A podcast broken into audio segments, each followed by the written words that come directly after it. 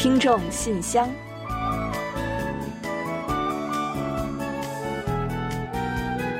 分享最新动态，聆听您的心声。听众朋友们好，我是李璐，欢迎您收听全新一期的《听众信箱》节目。听众朋友大家好，我是婉玲，很高兴又跟大家相会在信箱节目之中了。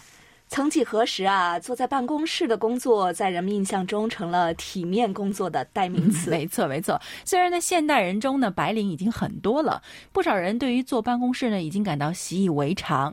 但是回想起来啊，仿佛我们都曾耳闻过人们对此的趋之若鹜。嗯，没错，看似高大上和轻松的方式，真的是有看上去的那般美好吗？实际上啊，随着现代人因为工作还有生活方式的改变，导致坐着的时间越来越久了，久坐呢已经成了一个我们身边普遍存在的健康炸弹。嗯，没错，在韩国呢，有人就说啊，现代人呢其实是。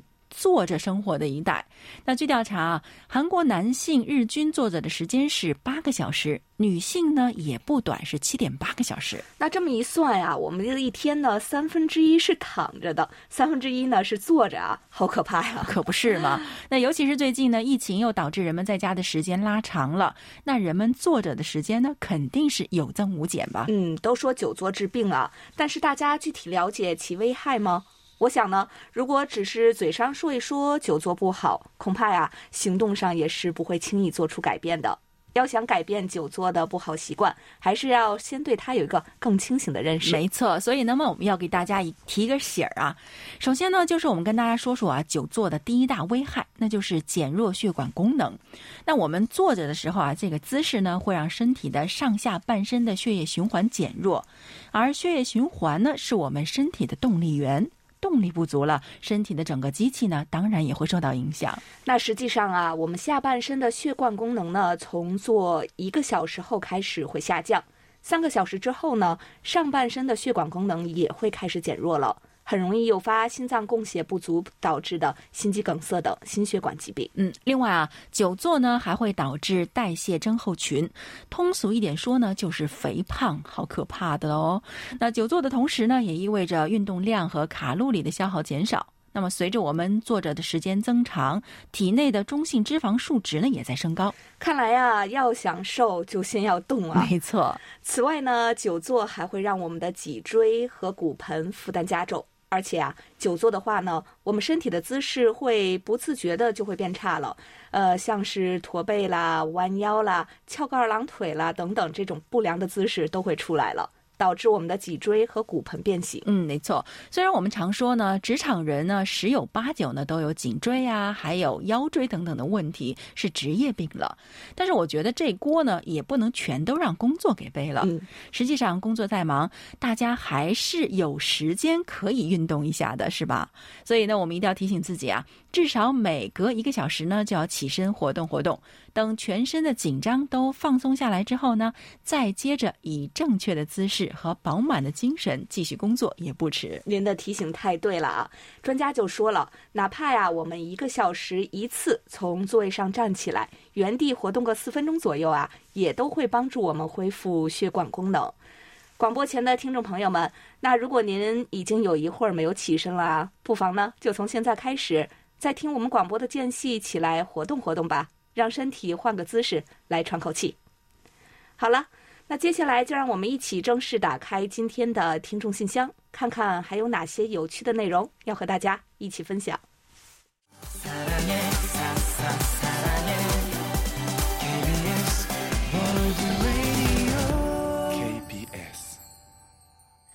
好的，欢迎回来。您正在收听的是韩国国际广播电台的听众信箱节目。首先呢，我和婉玲还是先来为大家介绍一下本期节目都将安排播出哪些内容。好的，那这期节目呢，我们仍然为听友们安排了韩广动态、来信选读和生日祝福等几个小栏目。在生日祝福栏目中呢，我们要分享一段宋志新听友提供的人生感言，并且为过生日的听众朋友们送上一首祝福的歌曲。在生活的发现栏目之中，我们将介绍的是流畅听友提供的生活小智慧、家庭地暖保养方法。那据说啊，现在在中国使用地暖的家庭也在日益增加，需要了解的朋友稍后可要好好关注一下喽。准备呢，或者是考虑铺设地暖的朋友，您也可以提前来了解一下。之后呢，仍是我们的专题讨论栏目，将就一月份话题“年龄是否应成为我们行为的拘束”继续分享听友们的观点。另外，在本期的有问必答栏目中啊，易贤将为单金海听友解答有关韩国有声书市场的问题。节目最后呢，仍然是我们的点歌台，到时候呢，将为孟春全听友送出一首他点播的歌曲。好了，节目呢，我们就先预告到这儿，欢迎您继续收听。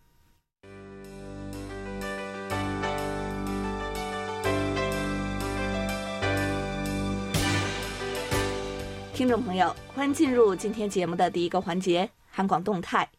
在这里呢，有一个好消息要告诉关心和喜爱收藏我们 QSL 卡的听众朋友们，就是我们正在制作今年全新的 QSL 卡。那目前呢，基本的设计工作已经完成了，已经交付制作公司开始生产。等拿到手之后，将陆续发放给听众朋友们。是的，那在这里呢，还可以提前透露给广大听友啊，有一个好消息，那就是说这次的收听证明卡呢，有一个小小的惊喜。那么具体是什么样的惊喜呢？还是不说，先卖个关子，请大家多多期待。那我们将为我们给我们发送这个收听报告啊，还有反馈收听情况、积极和我们互动的听友们，以及获奖的听友们赠送收听证明卡。是的，所以呢，还请大家积极参与我们的各环节交流吧。哦，对了，我们也小小的征集一下听友们的互动。如果呢，您对韩国的方方面面有哪些好奇的地方想要了解，不妨提出您的问题。我们将请一贤主持在有问必答环节中来为您解答。好了，最新动态就先介绍到这里，下面我们准备进入来信选读环节，分享听友们的来信。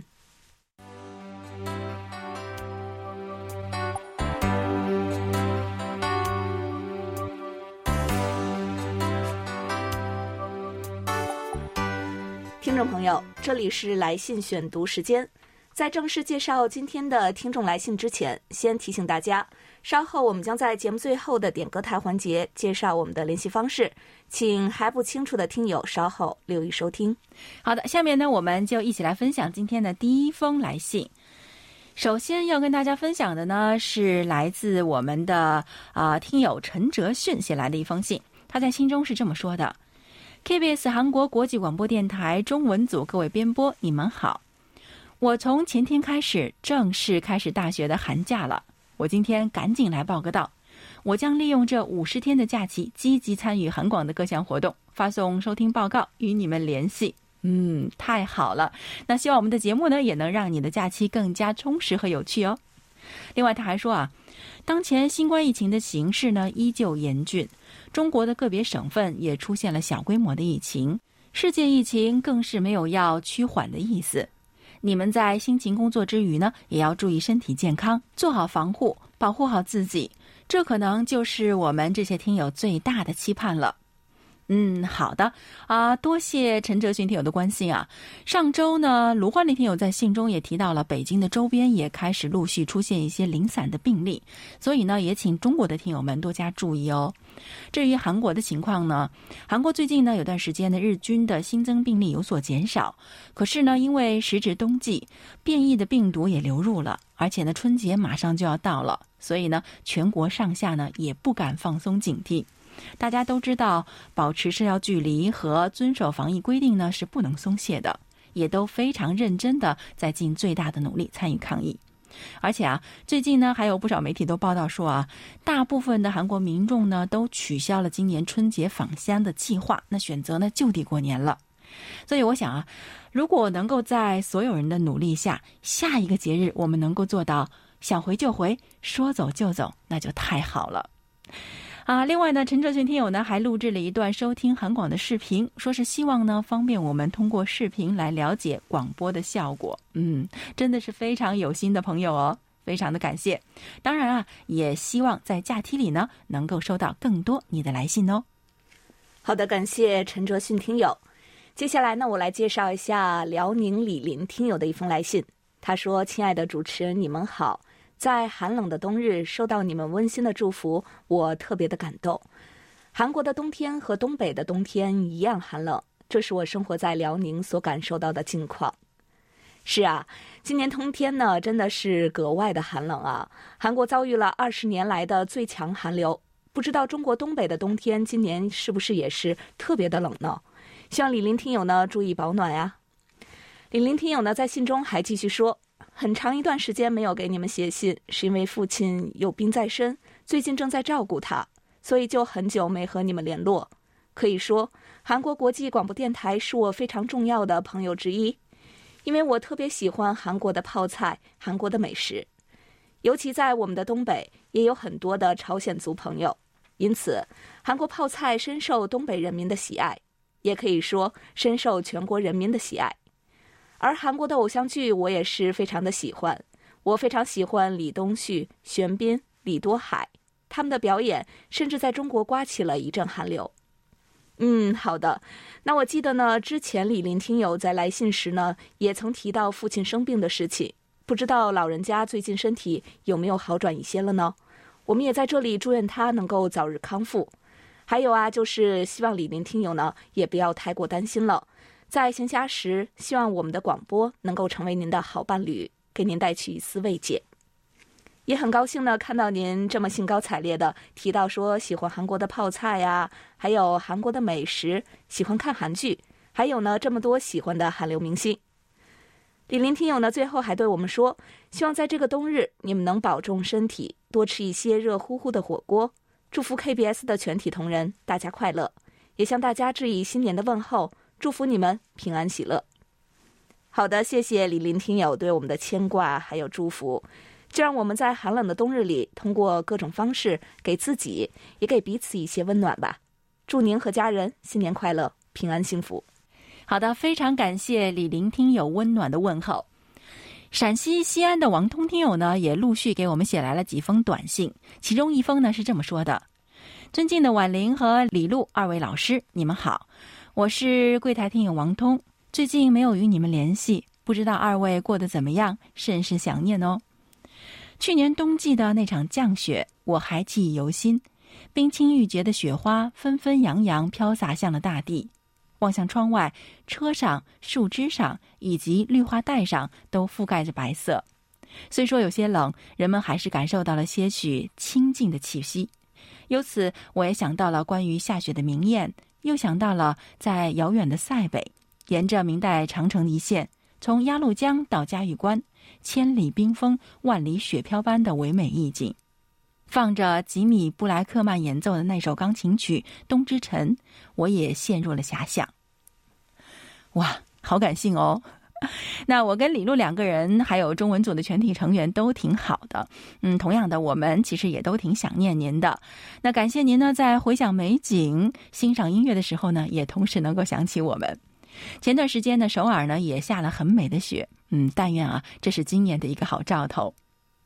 王通听友呢，在另外一封信中说，今天下午出门的时候，我看见有用机器现烤的烤红薯，就买了一个尝尝，味道确实不错，软如香甜，而且还是黄瓤的。这个收获真好。不知道韩国的烤红薯好吃吗？为了迎接春节的到来，小区里已经挂起了彩灯。夜晚彩灯一亮，再拍张照，很有温馨的感觉。在这里，我向大家还有新老听友们拜一个早年，祝大家身体健康，工作顺利，阖家欢乐。嗯，那我就先来回答您这个问题吧。那韩国冬天的时候呢，街头呢也是会有烤红薯卖的。那这几年啊，甚至连便利店呢也都开始卖现烤的红薯了。那我其实也跟你一样，非常喜欢吃烤红薯，所以呢，不知道可不可以这么说啊？反正我在韩国买到的烤红薯呢，都特别的好吃，所以可以呢，暂且的约等于韩国的烤红薯很好吃吧。另外啊，跟烤红薯一样是冬天的标配的呢，还有一种非常小的那种烤几烤鲤鱼饼啊。那我前两天呢，看到有媒体报道说啊，因为是受到了这个新冠疫情的影响，卖鲤鱼饼的小贩呢也少了很多。所以啊，居然有人呢特意做了一个鲤鱼饼地图的 APP，想吃的人呢可以按图索饼，真的是很有趣啊！所以我打算哪一天试试。冬天里最温暖的节日春节就要到了，那感谢王通听友的祝福，在这里呢也借着这个机会，提前祝您和其他听众朋友们新春快乐。嗯，好的，谢谢王通听友。另外呢，我们还收到了一位来自东北地区的老朋友的来信，他就是来自吉林的唐西瑶听友。他在信中说：“今后我一定会多多的参与韩广的节目。冬天到了，也欢迎你们来吉林省的长白山，韩国称白头山玩雪。由于北韩的原因，大韩民国的公民到北韩境内的白头山旅游可能比较困难。中国吉林省的长白山可以作为替代的旅游目的地。”嗯，好的，谢谢唐潇听友的热情邀请啊！我呢也是特别的希望有机会能够去观光。听说啊，当地的风光真的是特别的美啊！而且呢，据说是要想看到天池呢，特别要看运气的哦，因为当地呢很容易聚雾挡住视线。不知道我能不能有这份好运气，一睹天池的风姿呢？其实啊，在新冠疫情开始之前呢，每年都有大量的韩国游客和登山爱好者们前去参观的。期待疫情早日结束，我想呢，到时候一定会有更多的人前去旅游的。另外呢，唐潇听友在信中还问了我们一个问题，他说：“济州岛的‘济’字在汉语中的读音到底是三声还是四声呢？因为中国山东省的济南的‘济’一般呢读三声，而人物济公呢是读四声。”所以呀，济州岛在中国的读法比较混乱，三声四声都有人使用，就连中国中央电视台的播音员在节目中，这两个音调都使用的比较混乱。所以我想听听你们韩国人的读法，谢谢。嗯，好的。那其实呢，从刚才我在读您这段来信内容的过程中啊，想必呢您已经发现我给出的这个答案了吧？没错啊，济州岛的“济”呢是应该读四声的哦。那据说呢，济州的这个名字呢是起源于高丽时代的。济州这个名字的意思呢是渡海，而济呢这个汉字呀，在四声的时候呢是有这个过河还有渡河的意思的，所以呀，济州的这个发音呢是这么来的。那其实呢，在韩语中呢，韩文是没有声调的，所以呢，我们在把这个韩文翻译成汉语的时候呢，其实也都是根据中国的标准来进行发音的。嗯，不过也可以理解啊，因为在汉语中呢，这个“记”字是个多音字嘛，所以造成这样的小小混乱呢，也可以说是情有可原的。您呢，解惑就好了。那就像您所说的，读四声也更好听一点，对不对？另外呢，唐西瑶听友啊还来信告诉我们说，有的时候呢看到韩语的字母，总感觉文字的形态和人说话发音时的口型特别吻合。姓名正音呢名不虚传。另外呢，能寄给我一些韩国的风景，比如说韩国的济州岛、釜山、仁川之类的地方这样的明信片吗？谢谢，Happy New Year。嗯，是啊，世宗大王呢创造韩文真的是很伟大啊。看来呢，您对韩语也有不少的研究。那如果有机会的话呢，也欢迎您来信和我们一起探讨一下。不过呢，很可惜的是呢，我们目前手头没有这种明信片啊。但是啊，我们的工作人员呢，特意找出了相关的 QSL 卡，先寄送给您，希望能够弥补您小小的遗憾吧。也在此呢，祝愿您新年快乐。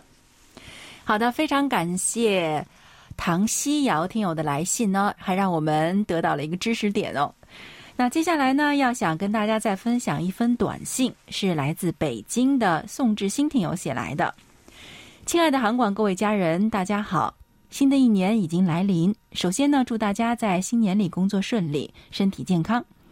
从二零二零年开始，大部分被韩国大学录取的学生选择在中国学习网课，我也觉得这是一个难得的机会，可以让我在中国一边工作一边线上学习进修。于是呢，就在去年年底申请了韩国加图利大学的硕士课程，近期就会公布录取结果了，希望可以顺利拿到录取吧。嗯，好的，啊，非常高兴收到宋志新听友的来信呢。那我们的老听友们一定都知道啊，宋志新听友呢一直在从事韩语教学工作，他的很多学生呢都会来韩国读大学或者进修。往年呢，也是每到这个时候啊，宋之星听友呢就会来报喜，说又有很多学生考上了韩国的一些名校。那今年啊，看来是轮到听您的好消息了。那我想凭您的实力啊，录取呢应该是没有悬念的。所以啊，我们就在这里坐等您的好消息。新的一年正好应该有新的开始，预祝您能够在学业和工作方面都能更上一层楼。另外啊，收到了好消息，千万不要忘了跟我们分享哦。嗯，好的，期待宋志兴听友的给我们传来好消息。另外呢，我再来介绍一下天津王丽听友的一封来信吧。他说：“韩广各位朋友，新年快乐！非常高兴收到柜台寄来的海外听友满意度调查纪念品——一个口罩，谢谢各位。看到这个口罩，我想起了去年疫情初期，韩国与中国互相赠送口罩等防护物资，互相鼓劲加油的感人时刻。我们将会继续守望相助，早日战胜新冠疫情。”好的，谢谢王丽听友啊，希望您能喜欢这一份小小的礼物吧。最近呢，听说天津的疫情也有一些反弹，希望王丽听友呢能够继续注意好防疫，保护好身体的健康。疫情尚未结束，我们要一同携手努力去克服的危机还有很多。但是呢，我相信只要是我们同心协力，疫情等等困难呢，终将会被我们克服。大家一起加油吧。另外呢，王丽听友啊还在信中说。十二月二十六日，听众信箱节目公布了年末四大奖的获奖名单。当我听到柜台特意为我增设功劳奖时，真是说不出有多么感动。这是对我的莫大鼓舞和鞭策。我会以更加饱满的热情支持柜台的节目，参与各项活动，与广大听友一起为中韩友好尽一份绵薄之力。好的，好的，非常感谢王丽听友啊。我想呢，其实您和我们之间呀，好多话语不必多言，咱们就都懂了，都记在心中了。这份功劳奖呢，给您是名副其实的，而且啊，不仅仅是去年一年嘛，您作为韩广几十年来的老朋友，这么多年给予了我们太多的鼓励和帮助，让我们是感激不尽的。期待着接下来的时间里，我们继续相依相伴，将我们的友情延续。还有呢，就是特别高兴的看到您又给我们出了一个好点子。那无法下载我们 APP 的听友们可以参考这个信息。王丽听友呢告诉我们了一个网址哦，请大家记一下：三 w 点 apkturbo 点 com 斜杠。王丽听友呢说，这个网站呀可以在电脑下载谷歌应用商店的所有的 APK，韩广的各种 APP 呢都可以下载。这给中国内地听友带来了方便。好的，谢谢王丽听友啊。我呢再来重复一下这个网址：三 w 点 a p k t u r b o 点 com 斜杠。好的，希望呢其他有需要的听友啊也都试试看。同时呢也别忘了告诉我们各位的反馈哦。我想呢王丽听友呀也一定是希望听到有更多的听友能够顺利收听我们的节目。王丽听友呢，最后还说感谢柜台各位工作人员一年来的辛勤劳动，祝各位新的一年天天开心、幸福安康、心想事成。我们呢也祝愿王丽听友新年快乐，新年里期待您和我们有更多的交流和互动。好的，感谢王丽听友，也非常感谢今天来信分享的所有听友们。好，今天呢已经是一月底了，所以呢，希望我们下个月呢也能在这里不见不散。期待您的更多来信哦。好了，本周的听众来信呢就先介绍到这里，下面呢我们就进入下一个单元——生日祝福，为下一周过生日的朋友们送去我们最美好的祝愿。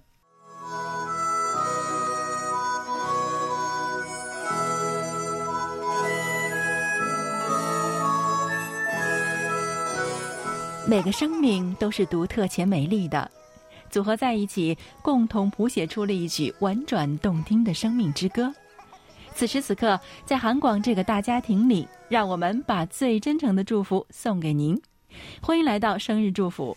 今天呢，我们要送给大家的是一段由北京宋志兴听友分享的人生感言。干事业，请先记住这七个字：动。日行不怕千万里，常常做不怕千万事。念，入一行先别惦记着能赚钱，先学着让自己值钱。知，行动是治愈恐惧的良药，而犹豫拖延将不断的滋养恐惧。忍，一个有真正大才能的人会在工作过程中感到高度的快乐。抓，赚不到钱赚知识，赚不到知识赚经历，赚不到经历赚阅历，以上都赚到了，不可能赚不到钱。字典里最重要的三个词就是意志、工作、等待、变。只有先改变自己的态度，才能改变人生的高度；只有先改变自己的工作态度，才能有职业高度。拼，让人迷茫的原因只有一个，那就是本该拼搏的年纪，却想得太多，做的太少。好的，感谢婉玲，也感谢宋志新听友。就让我们在日常工作中坚守这七字真言，为更好的自己而奋斗和努力吧。在这里呢，我们也要把一首由阿义友演唱的《夜信》送给一月过生日的所有听众朋友们。这真的是一首非常适合听众信箱的歌曲哦。让我们一起来打开这封夜信，看看信中都写了什么。也祝各位生日快乐，天天开心。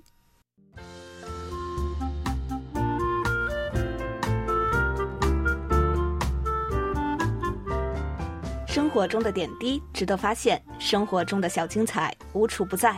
让我们做您的小助手，带您去了解生活中那些您不熟识的小窍门、小秘诀，给您的日常多一点温馨的提示。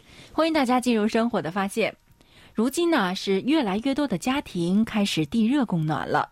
地热管道如果不能进行及时的清理及保养，就会影响供热的效果。下面我们就通过介绍黑龙江省流畅听友分享的内容，给大家介绍下家庭地暖保养的方法。首先啊，是水地暖供暖前呢要试水的。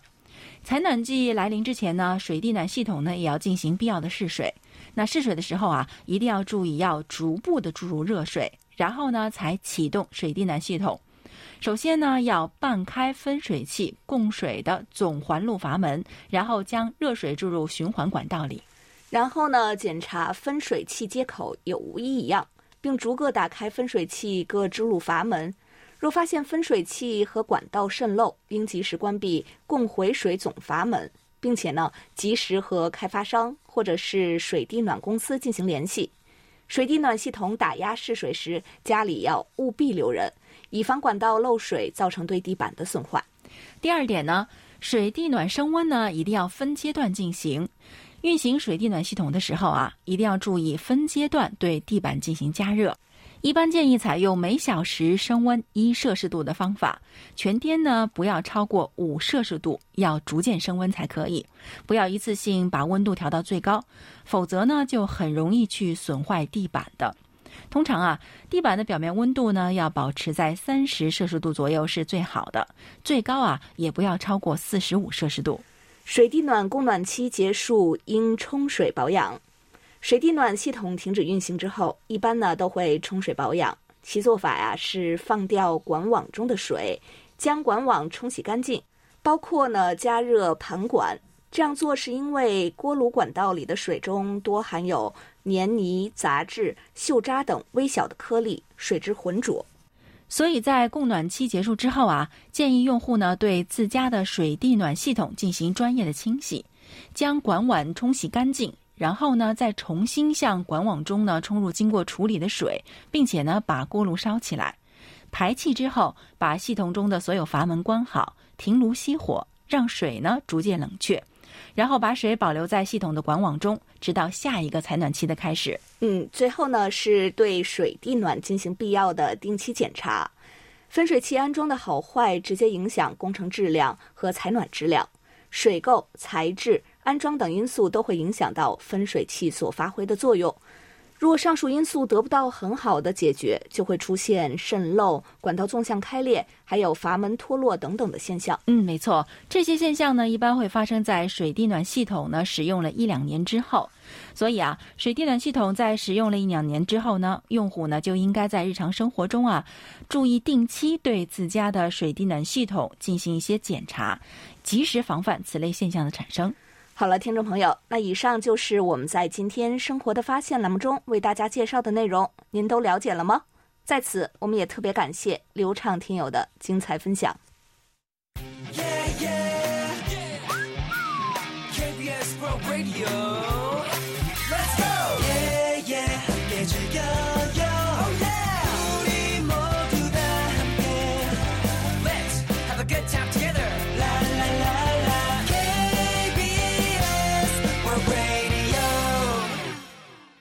好的，欢迎回来，这里是韩国国际广播电台的听众信箱节目。下面我们准备进入今天的专题讨论，就一月份话题和听友们进行最后一轮的探讨。嗯，在分享听友们的观点之前呢，我们还是要先来预告一下二月份和三月份的讨论话题内容。二月份的话题是，不久前在韩国发展的一位女艺人选择在未结婚的情况下，从精子库获得精子之后生育了孩子，引发了社会的广泛讨论。有些人认为，女性有权选择是否结婚、是否生孩子，以及何时以何种方式结婚生子。有些人则认为，父亲的缺失对孩子的影响是很大的，所以表示反对。那么，您对此有什么看法呢？三月份的话题是：最近股市投资在全球成为了热门话题。有人认为目前市场过热，应谨慎入市；也有人认为目前正是入股的好时机。还有人主张房地产投资更适宜，但也有人认为呢，这两种投资方式风险度太高，为了安全起见，储蓄才是最好的理财方式。各种观点是众说纷纭。关于理财和理财方式，您有什么话想说？欢迎各位听友畅谈自己的观点。每个月的详细讨论话题内容呢，大家可以前往我们的官网，找到听众信箱专题讨论板块进行查阅的。希望参与讨论的听众朋友们，记得将您的观点写成短文之后啊，尽早以电邮的方式发送给我们，以免错过播出的时间。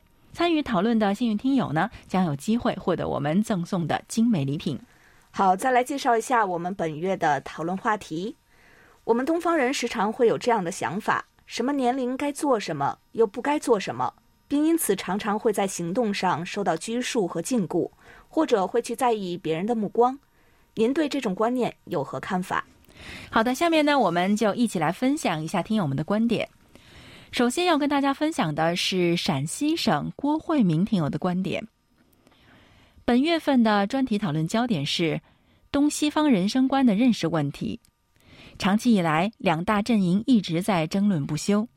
东方人思想保守，崇尚中庸，敬人道之道；而西方人思想开放，具有强烈的冒险精神。崇尚自由，敬天道。相比西方人的自由观念，我们东方人两千多年以来受儒家思想和世界观念的影响，在长期的实践生活中总结出了什么年龄做什么，又不该做什么。在行动上呢，常常会受到不同程度约束和禁锢，特别是在孩子成长过程中，约束和禁锢过多，不利于未来祖国花朵的健康成长。必然会让他们出现在学习和行动上蹑手蹑脚、不够大胆的问题，这也是我们东方人的薄弱之处。目前在小孩子教育上，应该突出加强和巩固这方面的培养。在当今社会里，中西方的交流越来越频繁，而中西方在观念和行动上也进入了互相影响、相互交融的全新时代。中西方在行动上都为对方认知所借鉴。当然了，我们要使自己在实践中不断的完善，不断的走向完美，但是也无法活得无可挑剔。每个人都有其自身的缺陷，并不影响他的价值与美丽。那么，我们为什么不能容忍一些无所谓的小瑕疵呢？我们为什么要去在意别人无所谓的挑剔呢？不要活在别人的目光下，这样才不会后悔这一生没有为自己而活。好的，以上就是郭慧明听友关于本月讨论话题的看法。好的，感谢郭慧明听友的分享。接下来呢，我来分享一下徐坚婷听友对本月话题的看法。这个话题非常及时，或者说现在都遇到了。目前的情况是，大多数人不太可能还是按照老的思路走了。在两千年的时候，中国经济遇到国企改革的困境，当时就已经出现发展瓶颈。二十年过去了，由于贸易战和疫情，还是不景气的感觉。而找对象的要求可以说水涨船高。相关报道的数据统计是，国内结婚年龄比以前大幅度推迟。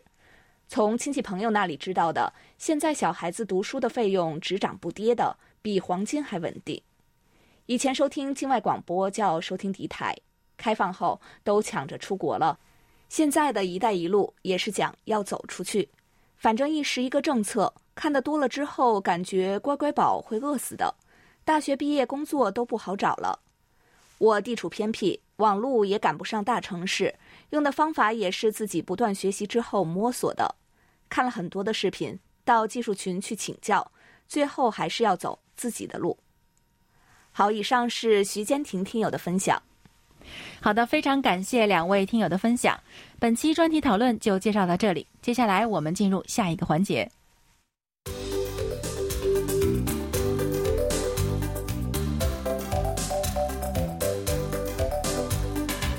有问必答。今天呢，我们请易贤来回答河北单金海听友提出的问题。他的问题是。在中国，听书如今已经成为一种生活常态了。请介绍一下韩国有声书市场的现状。好的，接下来我们就请易贤来回答单金海听友提出的这个问题。亲爱的听众朋友，大家好，我是易贤。今天我来回答单金海听友提出的问题。随着现代人的生活节奏加快，以及新冠疫情的持续蔓延，有声书市场在韩国也悄然兴起。有声书呢，已经成为人们的阅读新宠。听书这一新的阅读形式，已经被年轻人等越来越多的人所接受。有声书最大的特点呢，就是不受时间、空间的限制，可以随时随地想听就听。不仅给读者提供了更多便利，而且呢，有声书还能充分展现声音的魅力。将作品以绘声绘色的形式表现出来，栩栩如生，因而可以吸引婴幼儿、青少年乃至老年人等几乎所有年龄段的读者。很多听书爱好者异口同声的表示，劳累了一天以后，陪着舒缓的音乐听书啊，可谓一大享受啊。去年韩国国内有声书市场的表现尤为引人注目。目前韩国有 Villa。米粒的书斋、Audio Book Podcast Storytell Audio Clip iWin、朗读的图书馆等许多有声书平台，其中 Villa、米粒的书斋、Audio Clip 是三大有声书平台。这些平台呢，月均收费九千九百韩元到一万五千九百韩元，为读者们提供多样的有声读物。有关数据显示。二零二零年，韩国有声书市场规模为二百亿韩元，占韩国图书市场的百分之十，呈现出快速增长的势头。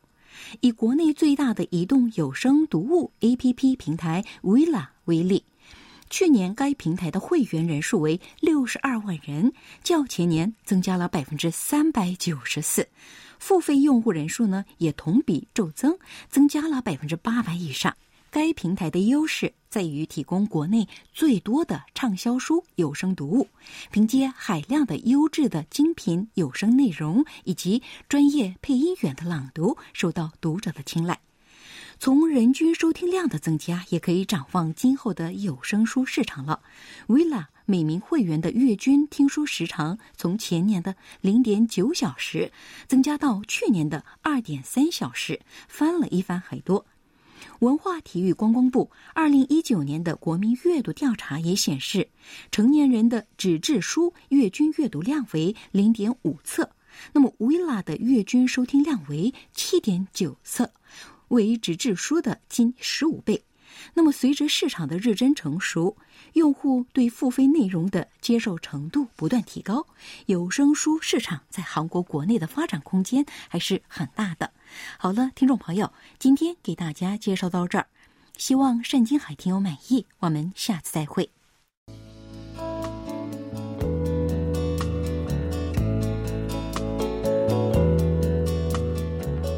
节目最后是点歌台栏目。来自陕西的孟春全听友给我们来信说：“尊敬的婉玲、李璐，你们好。本月三十号是我朋友张林熙的生日，我想为其点播一首歌曲，祝他生日快乐。同时呢，我也祝愿你们和韩广全体编播人员以及所有韩广听众，在二零二一年身体健康，天天快乐。”好的，非常感谢孟春全听友点歌送祝福。那我们呢，特意为您选了一首由歌王赵荣弼演唱的《Bounce》送给您。那在此呢，也祝愿您的这位好朋友生日快乐哦。另外呢，在播放歌曲之前呢，我们还是要照例揭晓一下本期节目的获奖名单。